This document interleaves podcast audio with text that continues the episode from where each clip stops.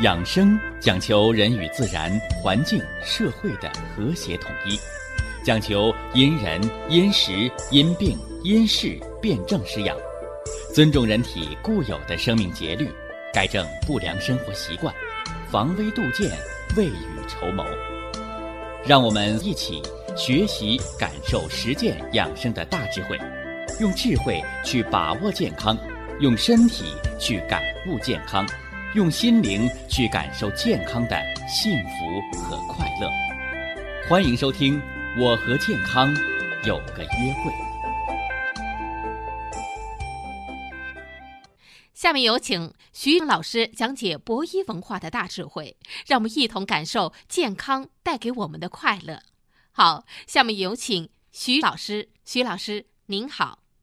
主持人好，听众朋友们，大家好。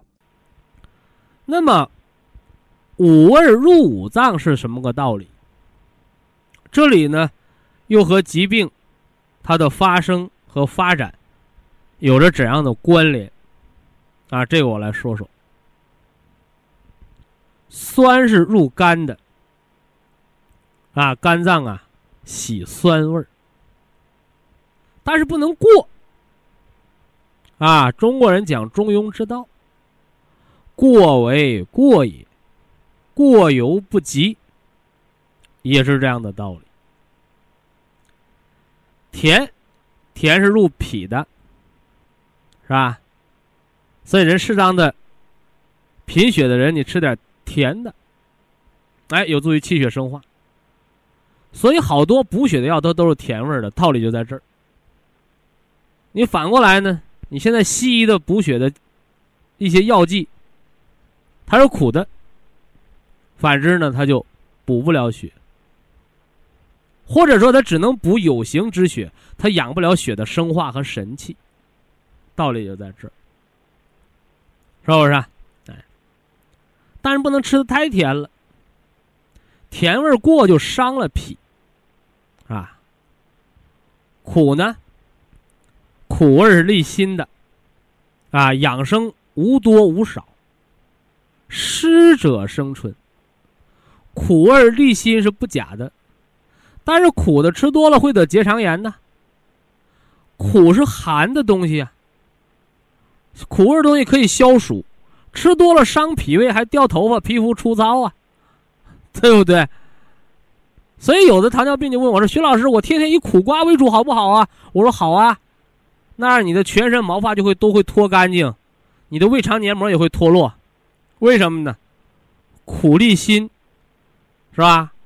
那你伤了心的火，就会把肺经呢也给伤掉，就是这么个道理。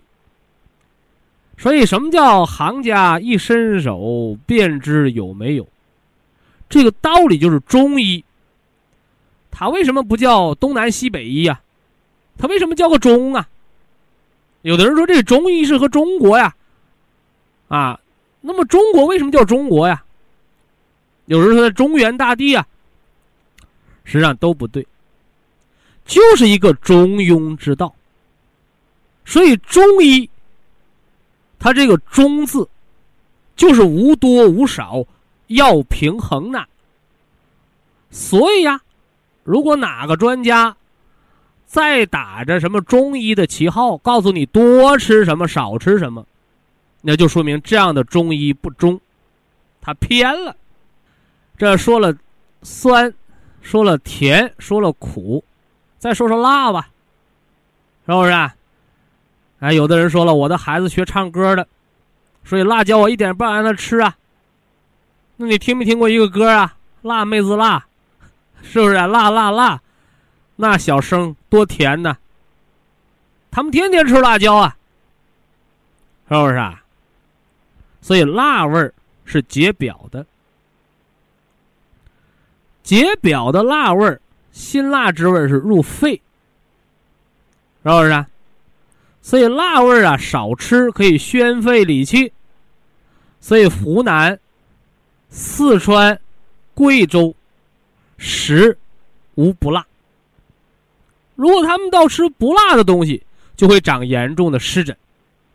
说一方水土养一方人。所以那里的川妹子不但天天吃辣椒，餐餐有辣椒，而且不但嗓子没坏掉，反而比那个百灵还要好听，是不是？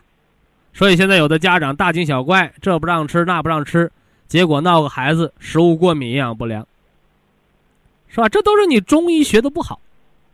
他说：“我又不是大夫，干嘛学好中医呀？因为你是中国人，因为你的老祖宗研究生命就是从研究中医、研究中庸之道开始的。你不学，你不懂，你就要吃亏呀，对不对？不是我强求你来学的，啊，这是辛辣之味。所以顽固的湿疹的人，是吧？你适当的吃点辣的，是不是？哎，但辣这东西不能吃太多了。”辣一吃多了就会引发肠道湿热，所以辣椒吃多的、酒喝多的长痔疮、长肠道息肉，啊，那个不是辣椒的错，是你吃多了的错。那么再说说这个咸味儿，咸味儿呢是入肾经的，是不是啊？哎，原来说这个中国饮食，啊，这叫南甜。啊，北咸，是吧？东辣，稀酸，是吧？说这个饮食不合理了，实际上非也。这个饮食习惯，不是哪朝哪代什么秦始皇啊、唐明皇啊，是不是啊？不是他们谁给规定出来的，是一方水土养一方人，叫天成。所以这个天成就是合理的。是吧？所以说你动不动就拿出来来批评一番，这是不合理的，是吧？那么咸味是入肾经的，你北方气候寒冷，他就得吃点咸的，不吃咸的不抗冻。但是你不能因为我是北方人，我吃咸的我就多吃，我天天咸菜疙瘩不离桌子，你吃多了，你就会得上高血压病，你再吃就会肾衰竭，是不是？所以，什么叫中庸？这里又用上了，哎，那有的人说，我就偏要吃的口味清淡，那你就会得低血压病、低钾血症、重症肌无力、浑身乏力。为什么呢？因为你的肾精没有被调用，没有尽到物尽其用的原则。那么，世界卫生组织规定说，每天呢，人。日用盐量三到，啊五到八克啊五到八克，那你用几克呀？你是用五克还是用八克呀？啊，说中国人平均水平，咱们要用到六克，那你北方的天冷的时候，你就多用点，是吧？南方的朋友，你到天热的时候大量出汗，你也要多用一点，这就是个平衡，是不是？所以中医呀，它是能够适者生存。也是源于他的中庸之道，是不是？所以中医啊不会失传。有了中国传统文化的保驾护航，那么中医还会继续发扬光大，甚至将来会成为世界医学的主流，因为他的智慧远远的领先于现代所谓高科技，领先于他几百年甚至上千年的智慧。而这个智慧的东西，是用仪器检查不出来的，是要用实践、用时间、用历史来检验的啊！还今天扯得有点远啊。上回啊，咱们给大家说了脾胃之胃，还说了十二指肠，还给大家介绍了什么呢？哦，介绍了肠道要有益生菌。那么其实啊，健康的人。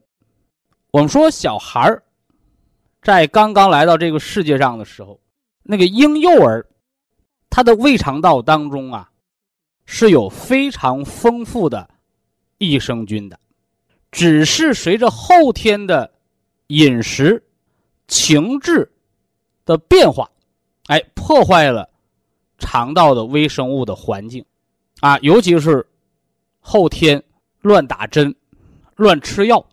乱用抗生素，把原来呀正常的菌群呢都给破坏掉了。那么益生菌的减少就会引起致病菌的升高，这是个按下葫芦起了瓢的事儿。在现在微生物学当中，把这种现象叫做占位效应。打个比方吧，说这个在希望的田野上，是不是啊？哎，哎，我们种的是庄稼，除掉的是野草，为什么呢？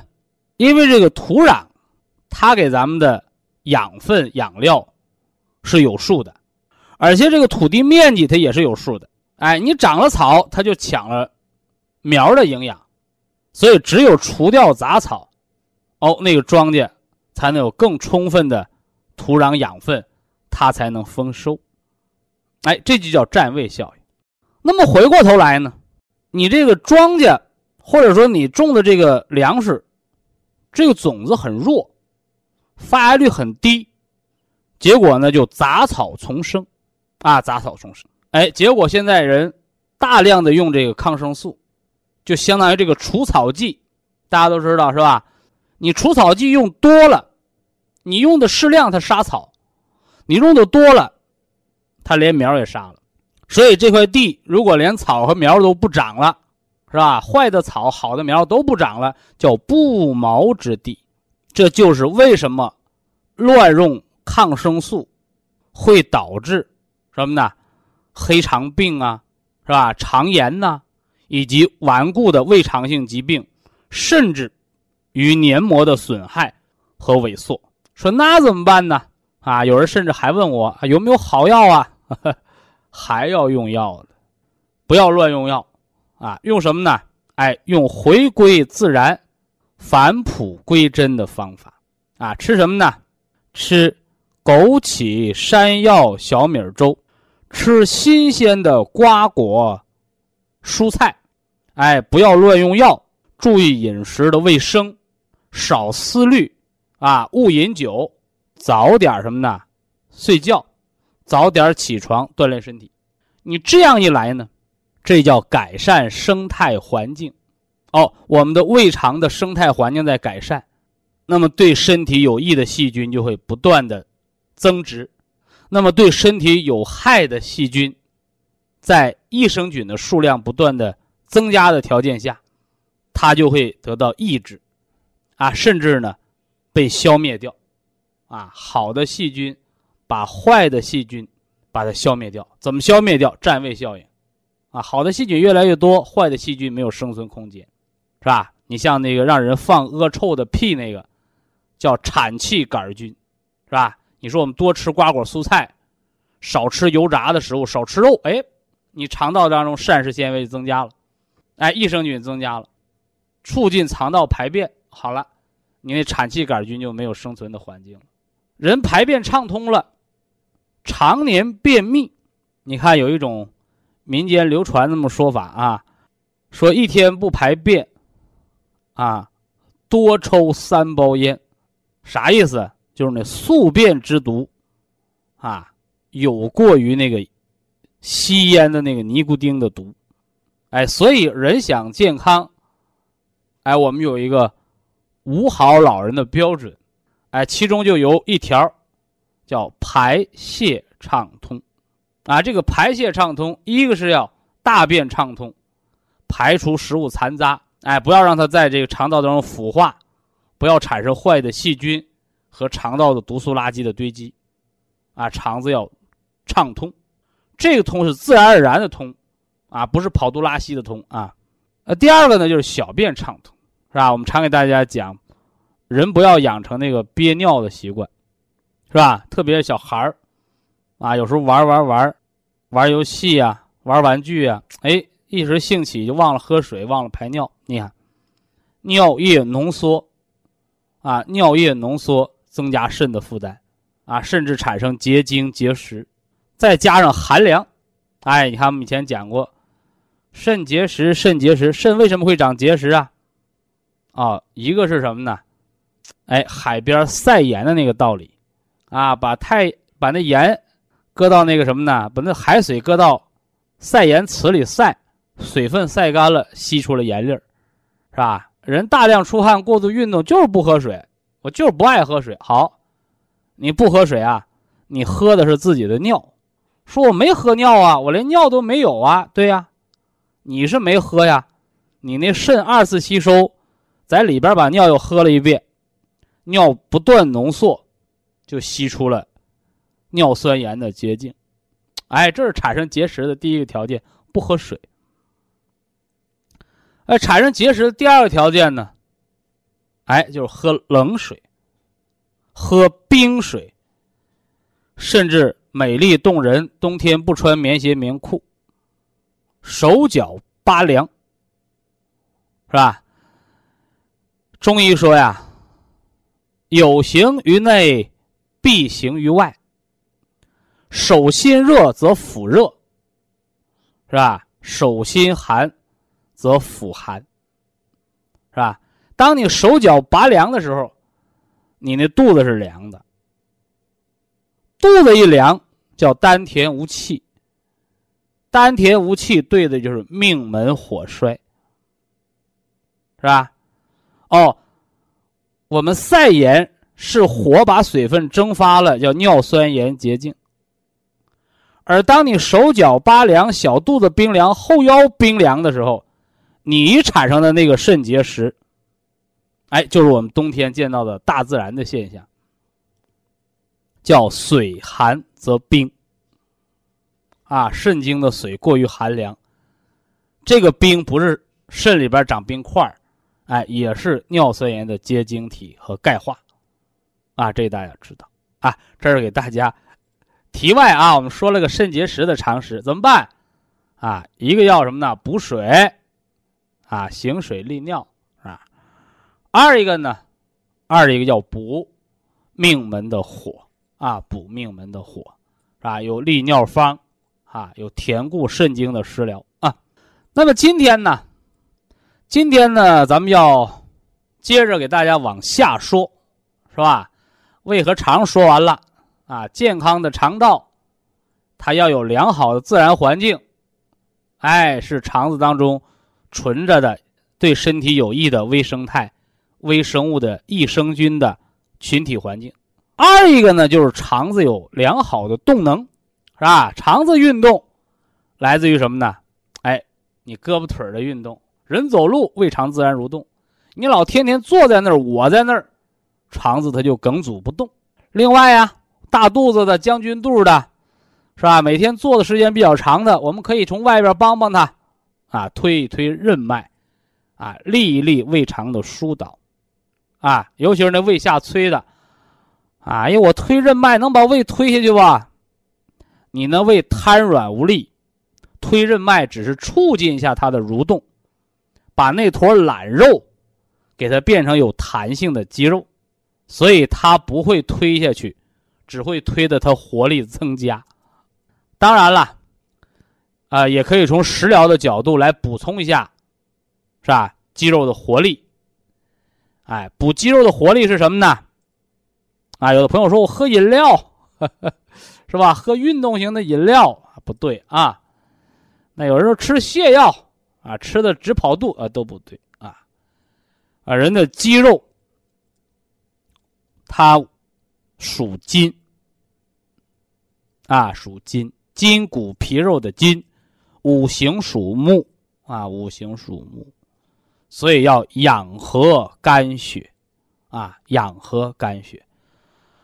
所以说，你看，咱们讲胃肠，讲胃肠，其实胃和肠表面上它是一道管道，而实际上构成这个管道的和肝主筋，主一身之肌肉的弹性，叫胃肠蠕动；肾主水，啊，肾主水呀，啊，水液的代谢，啊，水液的代谢，啊，这都是分不开的。啊。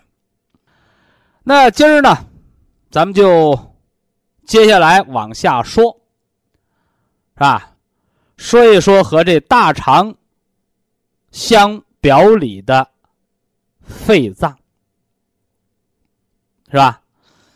咱们山东青岛，哎，还有听众朋友给我打电话，啊，给大侄子问，是吧？十七岁的大侄子，鼻炎，啊，什么下饭馆啊，啊，吃的多了，吃完饭跑啊，跑的满头汗呢，啊，一下得鼻炎了，啊，有没有道理？啊，就那么一丁点儿的道理。我们常说呀，外行他只能看热闹，那么内行。啊，内行他才是一针见血，盯的是门道。所以大家伙啊，听咱们的健康节目，是吧？我们养生原来可以这么有趣儿啊，趣味当中学习养生长寿的知识。所以咱们这一档作为啊。健康生活服务类的这么科普的这么个栏目啊，那么大家你在学习的时候，你别光跟着哎这好玩啊，这哈哈乐，甭甭这样啊，长知识长见识啊，学会抓抓主要矛盾啊，主要矛盾。我就告诉他了，我说鼻炎呢不是一下子得的，是吧？慢性病是慢慢形成的。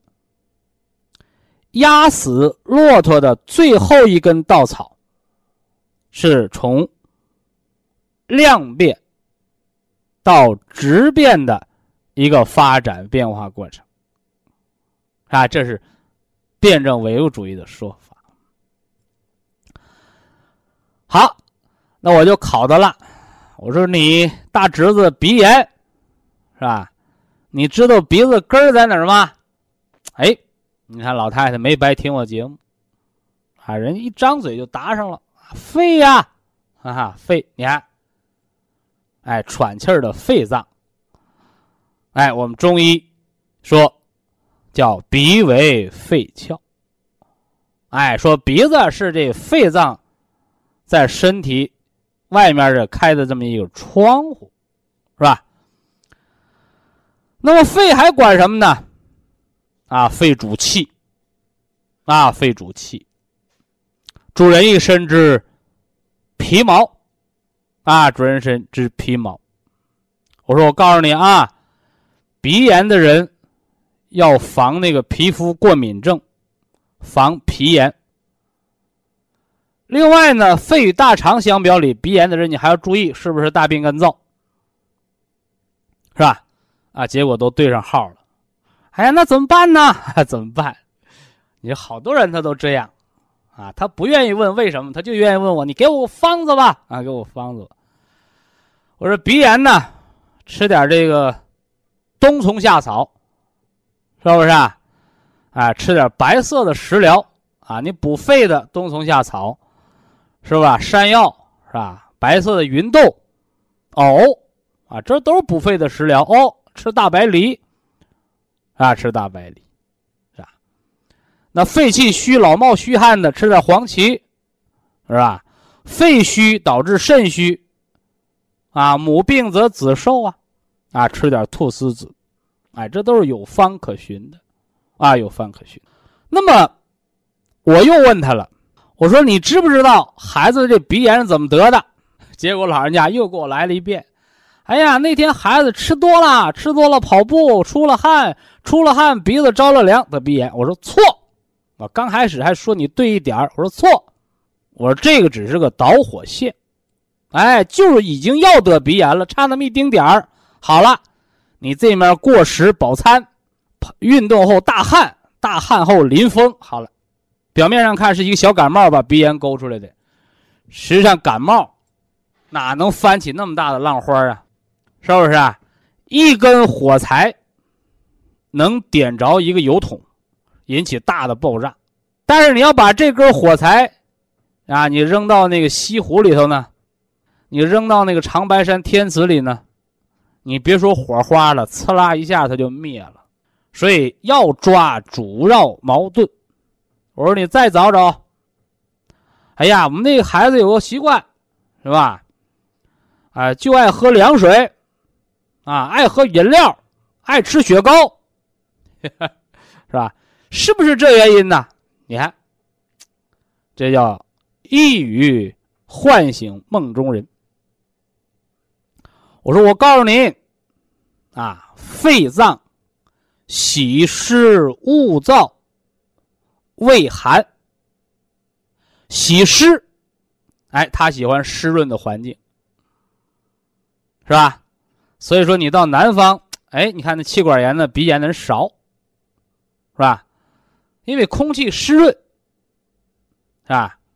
雾燥，你赶上到北方，啊，特别大西北，是吧？甘肃、陕西那片是吧？你看那慢支气管炎的人特多。畏寒，这寒又分外寒和内寒。外寒，北方的寒冷，啊，北方的寒冷，每到冬天，你什么哈尔滨、沈阳、长春。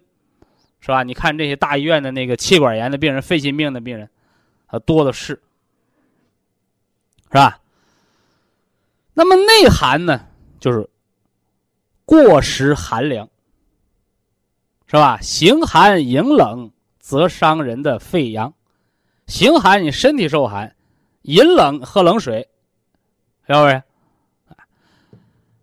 哎，这下子把原因找着了，啊，那我吃些食疗就能好吗？我说改错，啊，不改错，你什么药啊、食啊都白吃。哎，所以养生是啥？养生就是改错，哈哈，就是改错，啊，错误的生活行为习惯造病，健康的生活行为习惯造健康，啊，就这么个区别。所以你想得病吗？啊，请你用。不良的生活习惯去打造自己，是吧？啊，你想健康长寿吗？啊，多听听我们的趣味养生的节目，啊，过一个健康、快乐的生活啊，生活。那么说到肺这儿啊，还要多啰嗦两句啊，还要多啰嗦两句。人这个肺脏，它还有一个情志的忧伤，是吧？你看刚才咱们说的都是外因，是不是啊？啊，客观条件，啊，吃凉的，喝凉的，住的冷，是吧？那有人想出招来了，说那我过候鸟的生活吧，是吧？我冬天我上南方去，我就润着去，湿着去，我就是出大汗，是吧？上海南，呃，夏天呢，夏天我再回北方避暑去，可不可以？啊，有钱有条件可以。但是我告诉你，是吧？这种可以，哎，都是眼前的，隔着靴子挠痒痒，是吧？表面上看，啊，你躲过了暑湿，躲过了风寒，是吧？你真的都能躲过去吗？表面上看，我们北方的人到南方去，叫猫冬啊，是吧？躲避这个寒冬。其不知，你是没咳嗽、没喘，但是我告诉你，你本来应该冬天在北方承受严寒，是吧？承受这个寒冷的肾经的闭藏，这叫一方水土养一方人呐。结果您客居他乡，冬天当夏天过，没咳嗽，但出汗了。我告诉你，你那借的是高利贷，是不是啊？就跟现在人，哎呀，啊，我我贷款，吧？没钱不要紧，我贷款，我提前消费，是吧？哎，你现在能还上钱叫良性循环，啊，有一天好家伙，贷款买的车啊，贷款买的房，哎呦，不抽手，钱不抽手还不上，得，那房和车就是人家银行的了，是不是？哎所以人呐不是鸟，鸟它可以过候鸟般的生活，而且它那个过候鸟般生活，它不是大雁南飞，不是坐飞机飞过去的，它是感受寒冷之后自然选择飞过去的。而人呢，昨天还是冰冰天雪地，好家伙，今天已经什么呢？温暖如春，大汗淋漓了，你给那肾挖了个大坑，是吧？是没咳嗽，你看你肾精亏了之后，骨和脑髓怎么样？所以呀，我们讲食疗的时候讲过，叫食不过百里。说人想胃肠健康，你吃的东西方圆百里，是吧？那么老不行千里，什么意思啊？啊，人到老年，您这辈子你要知道，啊，你偶尔旅个游玩玩也罢了，是吧？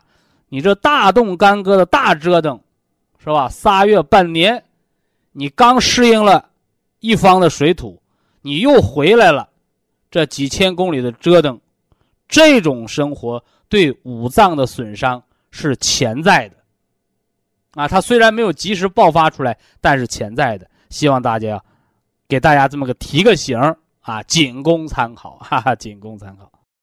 以下是广告时间。博一堂温馨提示：保健品只能起到保健作用，辅助调养；保健品不能代替药物，药物不能当做保健品长期误服。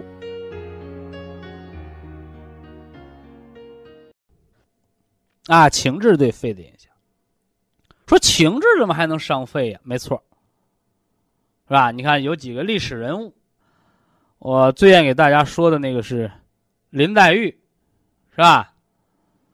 哎，天天哭啊，啊，天天哭，啊，顺心了不顺心了哭一场，是吧？秋天叶落了哭一场，冬天下雪了哭一场，春暖花开了花一落又哭一场，哭吧。哎，要不怎么说性格造就命运呢？忧则伤肺，啊，最后好家伙，啊，美人命短呐，结果，啊，叫死于痨病，啊，那年代叫痨病，是吧？现在叫什么叫肺结核，啊，肺结核，多愁善感的人容易得肺痨之病，什么意思？叫忧伤肺。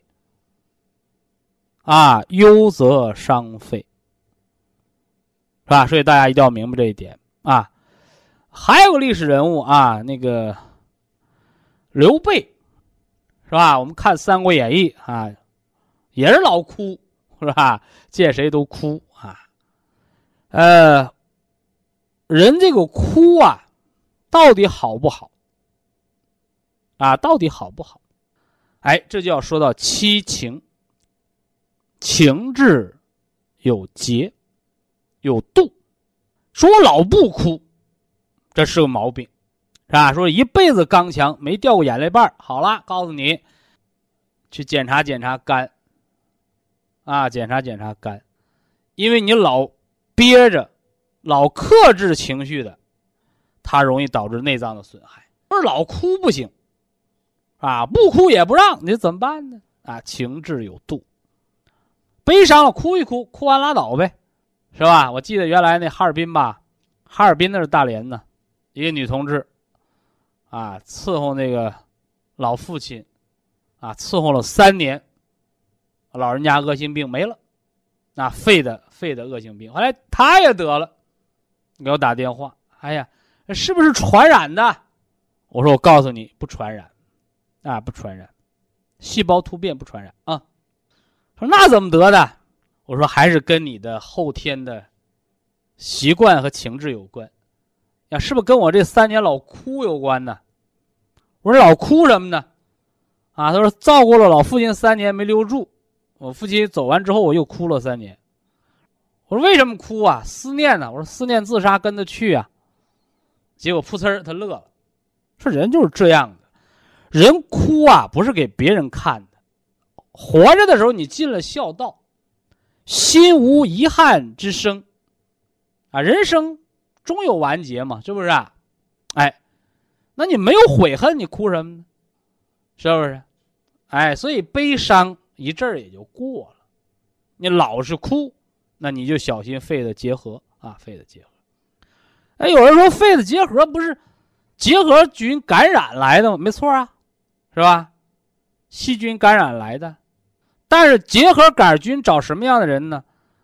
找那个肺免疫力比较弱的人，那么咱们国家呀，结核病是免费治疗的，是吧？尤其改革开放以后，啊，在全国基本已经消灭了结核。但是呢，啊，但是近些年来，啊，不管在这个咨询过程当中，是吧，还是这个这个临床保健过程当中，啊，越来越多的结核病人，后来我们就进行了调查分析，一少部分情志所造成。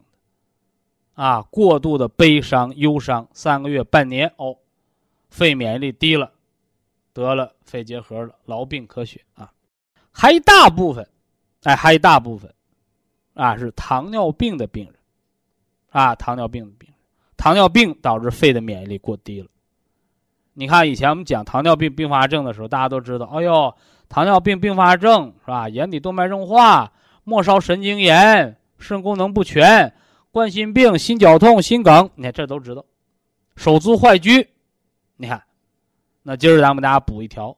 本身中医对糖尿病、对消渴症的认识，哎，伤了脾了。中医常说呀，是吧？消渴症无火不成，啥意思？想得消渴，它都有内火，是吧？都是有内火，火上来的病，火克金，这火就会灼伤肺金。哎，所以说，你像肺内的感染，是吧？你包括这肺结核、肺脓肿、支气管扩张，大家都注意火啊，火对肺经的灼伤啊，火对肺经的灼伤。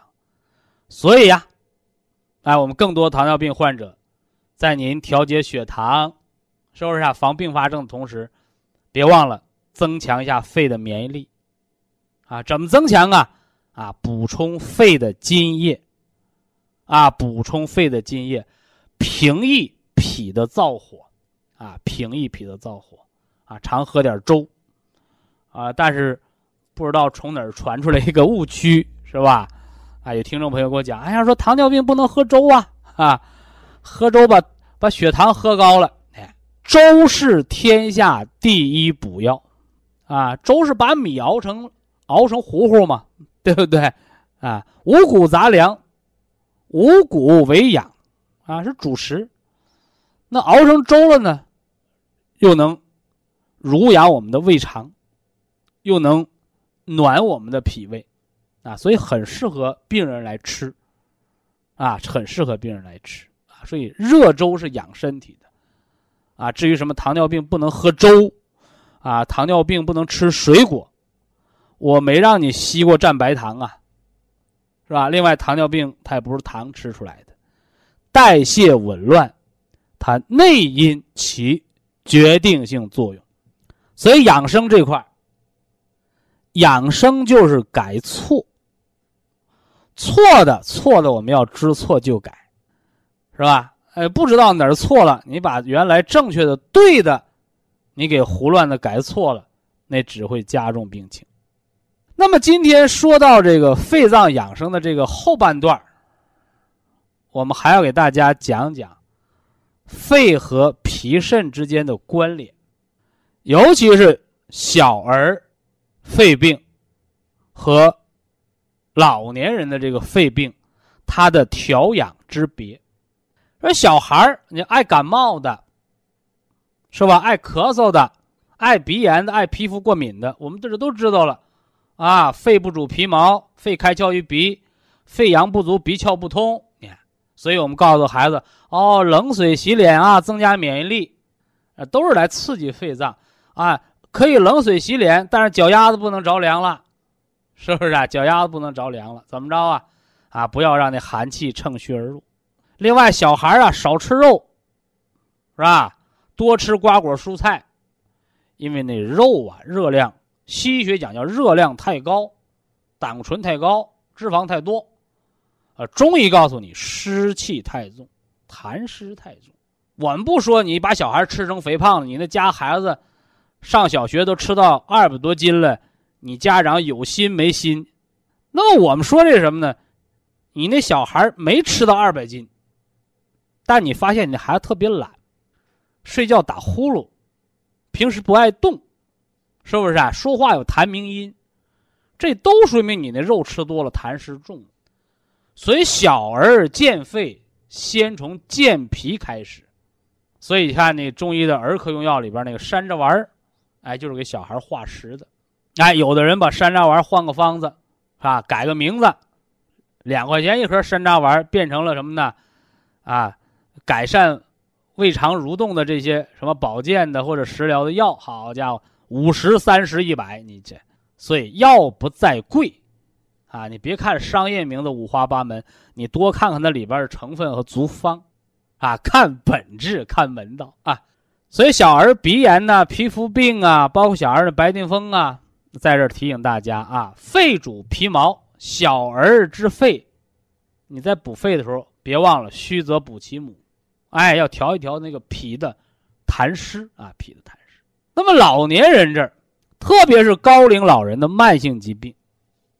啊，肺心病我把它叫半条命嘛，是吧？一整就心衰了，一整就呼衰了，是不是啊？这是很吓人的要命的事儿。呃，还有那个中年人那个哮喘啊，哮喘，这都是发病控制不好，急性发作是要命的。那么大家一定要知道啊，那么肺肾相什么呢？哎，相成，肺为肾之母。肺肾相生，那么，当你的肺病、慢支啊、哮喘呢、肺气肿啊，您到了一咳嗽就尿裤子的时候，这就比较重了，甚至引发了浮肿的时候，在您补肺润肺的时候，你别忘了要行水利尿，要顾一顾肾经。那么同样啊，你像。糖尿病的肾衰的朋友，是不是啊？肾功能不全，我给大家讲过，糖尿病啊，十年得并发症，二十年得肾衰竭，这这是个疾病的转归过程。你包括常年久病的、多病的服药的药毒，它也伤肾，是吧？那么在你养肾救肾的同时，虚则补其母，你别忘了，也可以什么呢？哎，来。补一补我们的肺气，哎，肺肾同补是养生之法则，是吧？这个没有严格的界限，它不像买火车票，说我去北京的火车票，你过了站得多收你钱，或者你买了北京火车票不能奔哈尔滨去，对吧？但是，中医在补肾润肺这，它没有明显的界限，啊，肺肾是互根的。就好比啊，娘俩，是吧？你那儿子出息了，老娘脸上有光，是吧？老娘就能过幸福生活，不愁吃不愁穿，啊，不用捡矿泉水瓶子去去卖零花钱。反过来呢，是吧？现在更时髦了，啃老，啊，你说老娘我有钱，是吧？所以那儿子结婚，他就不用分期付款去买房子，来，老娘这房子你住一个，老娘房子多。啊，我们不说啃不啃老吧，这最起码是亲娘。所以五脏啊，就是本身中医研究五脏五行阴阳这个理论哪儿来的？啊，不是老神仙闭着眼睛在那儿想的，他就是把人的五脏和人质的人伦之间的关系、社会之间的关系，它是相辅相成、融会贯通的。是吧？你说人是从生活当中的伦理悟出了五脏的道理，也行。你说人从了解了五脏之间的深刻关联之后，推演出了现在的伦理社会道德，也中。啊，它是互根的。所以养生它不是闷着头吃药，而是啊一边养生一边快乐的生活，是不是啊？什么父子？是吧？儿女、兄弟姐妹、领导、师长、朋友，哎，你这关系融合，它其实和你那五脏和谐是一个道理，啊，这是今天咱们给大家讲的肺脏之养生下篇，是吧？培土可以生金，啊，另外呢，补了肺金，也可以什么呢？来化金生水啊，化金生水，这都是相辅相成的过程，是吧？那么至于食补上呢，补肺，我们可以吃吃冬虫夏草，是吧？吃吃这个藕片，吃吃雪梨，吃吃山药，是吧？吃吃这个雪莲，这都是润肺的，是吧？那补肾精呢？啊，补肾精，我们可以吃一些黑色的食疗，啊，黑色的食疗啊，你像什么地黄，是不是啊？啊，这都是入中药的了，啊，用用药一定要询问中医师啊，是吧？什么杜仲啊，啊，这都是补肾精的，啊，都是补肾精的。但是一定要知道，补肾精就是别让它凉着，也别热的出汗，这就是肾经的养藏之道啊，养藏之道。非常感谢徐正邦老师的精彩讲解。下面有请打通热线的朋友，这位朋友您好。您好，你好，徐老师。哎，我哎，我在博医堂养生将近两年了。您是哪里用户？我是山东济南的。啊，济南的。哎，我那个嗯，有好好多症状改善的不少，但是现在目前呢，我长话短说，你都挺挺忙的，好不容易打通。那个，我我想有几个问题，我想咨询一下。啊，说您问题。哎，我那个嗯，就是心脏冠心病，有点儿。呃，吃的那个什么倒是挺好。冠心病的全名叫冠状动脉粥样硬化。对对对。所以听这名啊，我们就知道它是两个病。哦。一个是血管的病。嗯。一个是心脏的病。哦。因为动脉硬化它是全身的动脉血管，它不是说就这段硬化，别的都不硬化，不是。是。所以呢，一个是三七银杏茶多酚胶囊这个。化血脂的这个保健品，嗯，一个是铁皮石斛、西洋参、红景天胶囊，这个养心脏的保健品，哎，这俩配着吃，它就这俩配着吃我一，哦，是不是一样吃四粒儿一天？啊，不用，啊，呃，这个不用啊。哦哦，我现在一三七怎么吃呢？嗯，你如果只是血脂血粘度高，形成动脉硬化了。我有点脂肪肝呢，就吃两粒儿。两粒儿。到了脂肪肝的阶段了，说我老吃西药，是不是啊？慢性肝损害，肝脏脂肪化，脂肪肝了。嗯。那得吃仨了。三有的更严重的呀，都要给你放支架了。嗯。动脉粥样硬化都形成斑块了，颈椎上也有斑块，是不是啊？嗯。心脏也有斑块，那化斑块防中风这儿，嗯，那你才需要吃四颗。哦，哎，所以保健品，嗯，它不是药，但是呢，它是来起到保健作用的。那么也要根据你的情况，医生给你检查的这个情况，也要分个三六九等来决定它的服用量。哦，这是三七银杏茶多酚胶囊的吃法。嗯嗯，赶上那个铁皮石斛。嗯，它的吃法，嗯，铁皮石斛是养肝血，嗯，哎，这里边的红景天呢是增加心脏的供氧量，嗯，完里边还有西洋参，嗯，西洋参不是养气短吗？对对，是不是啊？补肺的呀，心肺同源呢，你喘不上来气儿啊，这心脏病啊，是，哎，所以这个铁皮石斛这个，你没有心衰的吃俩。哦，什么叫没有心衰啊？腿不胖，脸不肿，走起道来心不闷。你赶上都有心衰了，睡觉不能平卧，腿胖了，那你就吃四颗。你说我正吸着氧气，心衰，住院刚回家，那你吃六颗。那就根据情况。哎，不是说哎呀，不管你年龄大小啊，身体好坏，所有保健品 都吃一个数，那还要。还要咱们这个医学顾问干什么？还要企业的这个科学家干什么？嗯嗯，你得配比才知道量，知道轻重缓急才能吃。嗯嗯，呃，徐老师，我还一个要要紧的问题，就是甲状腺那个结节嘛，不是有？咋长出来的结节知道不？知道，生气了。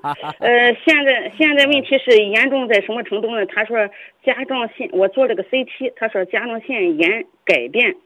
嗯，我现在是化验的那六项指标是甲状腺抗氧化酶高，不要紧这个啊。哦，不要。你记住那个炎。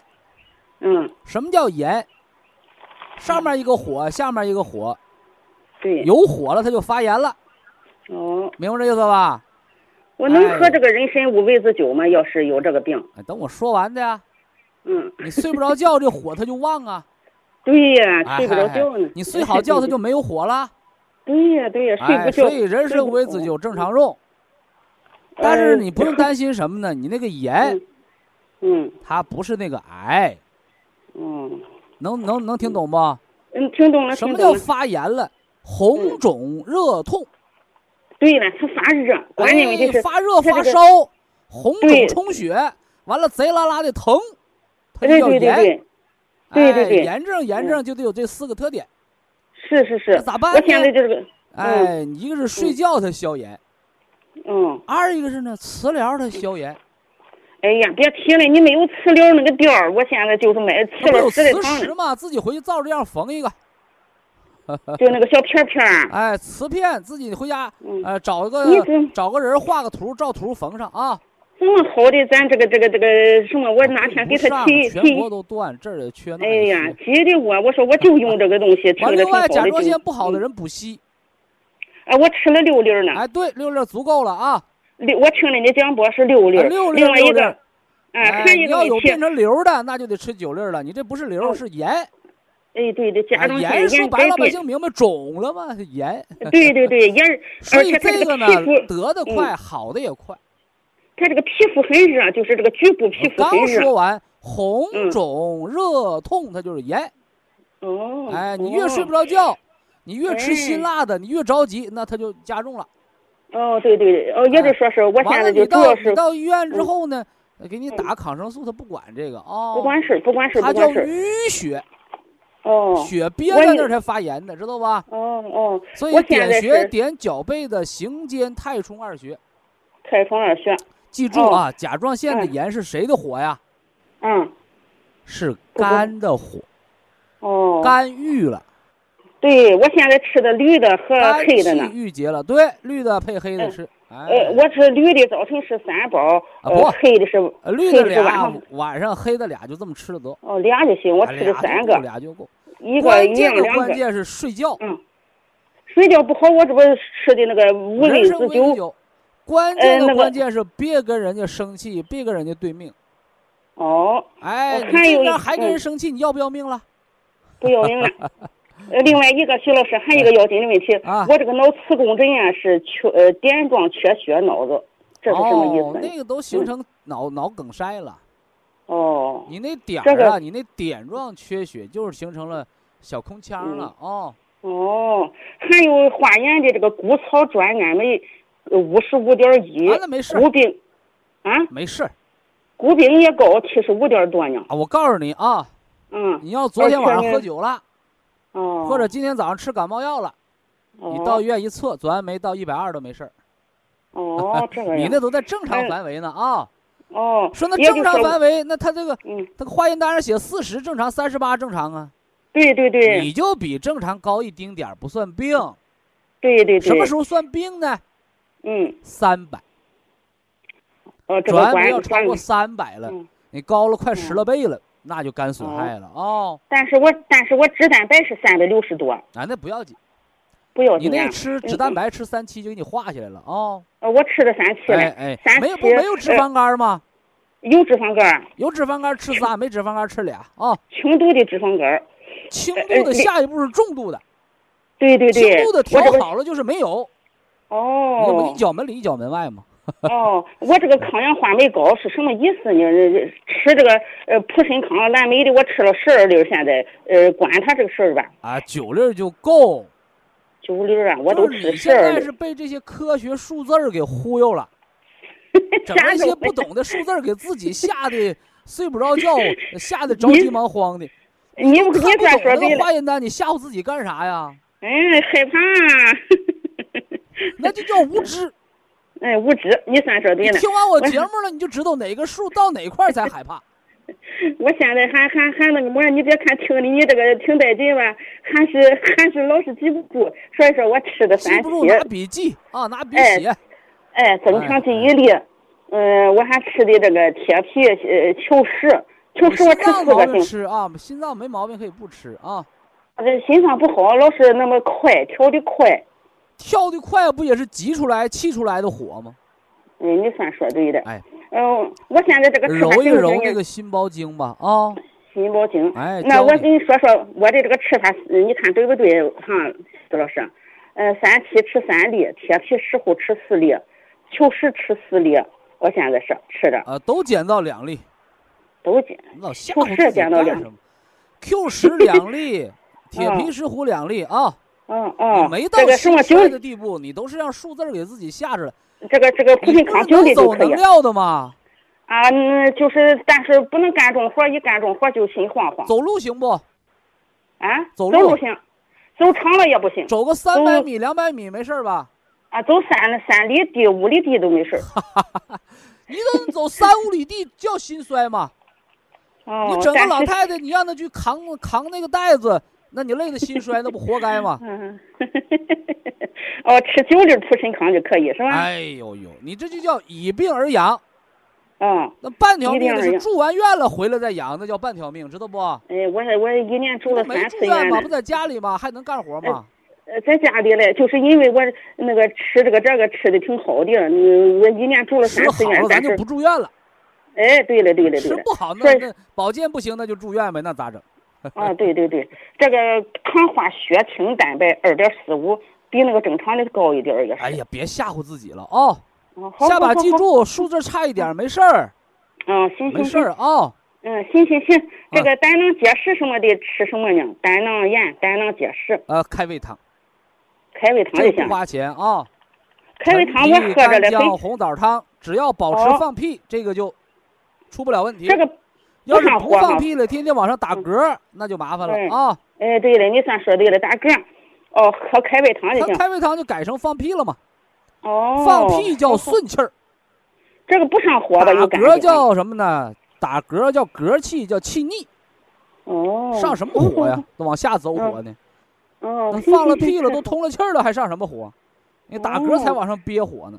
哦，哦，太好了，太好了。好，就这么调啊！祝您早日康复。好，非常感谢徐正邦老师，我们明天同一时间再会。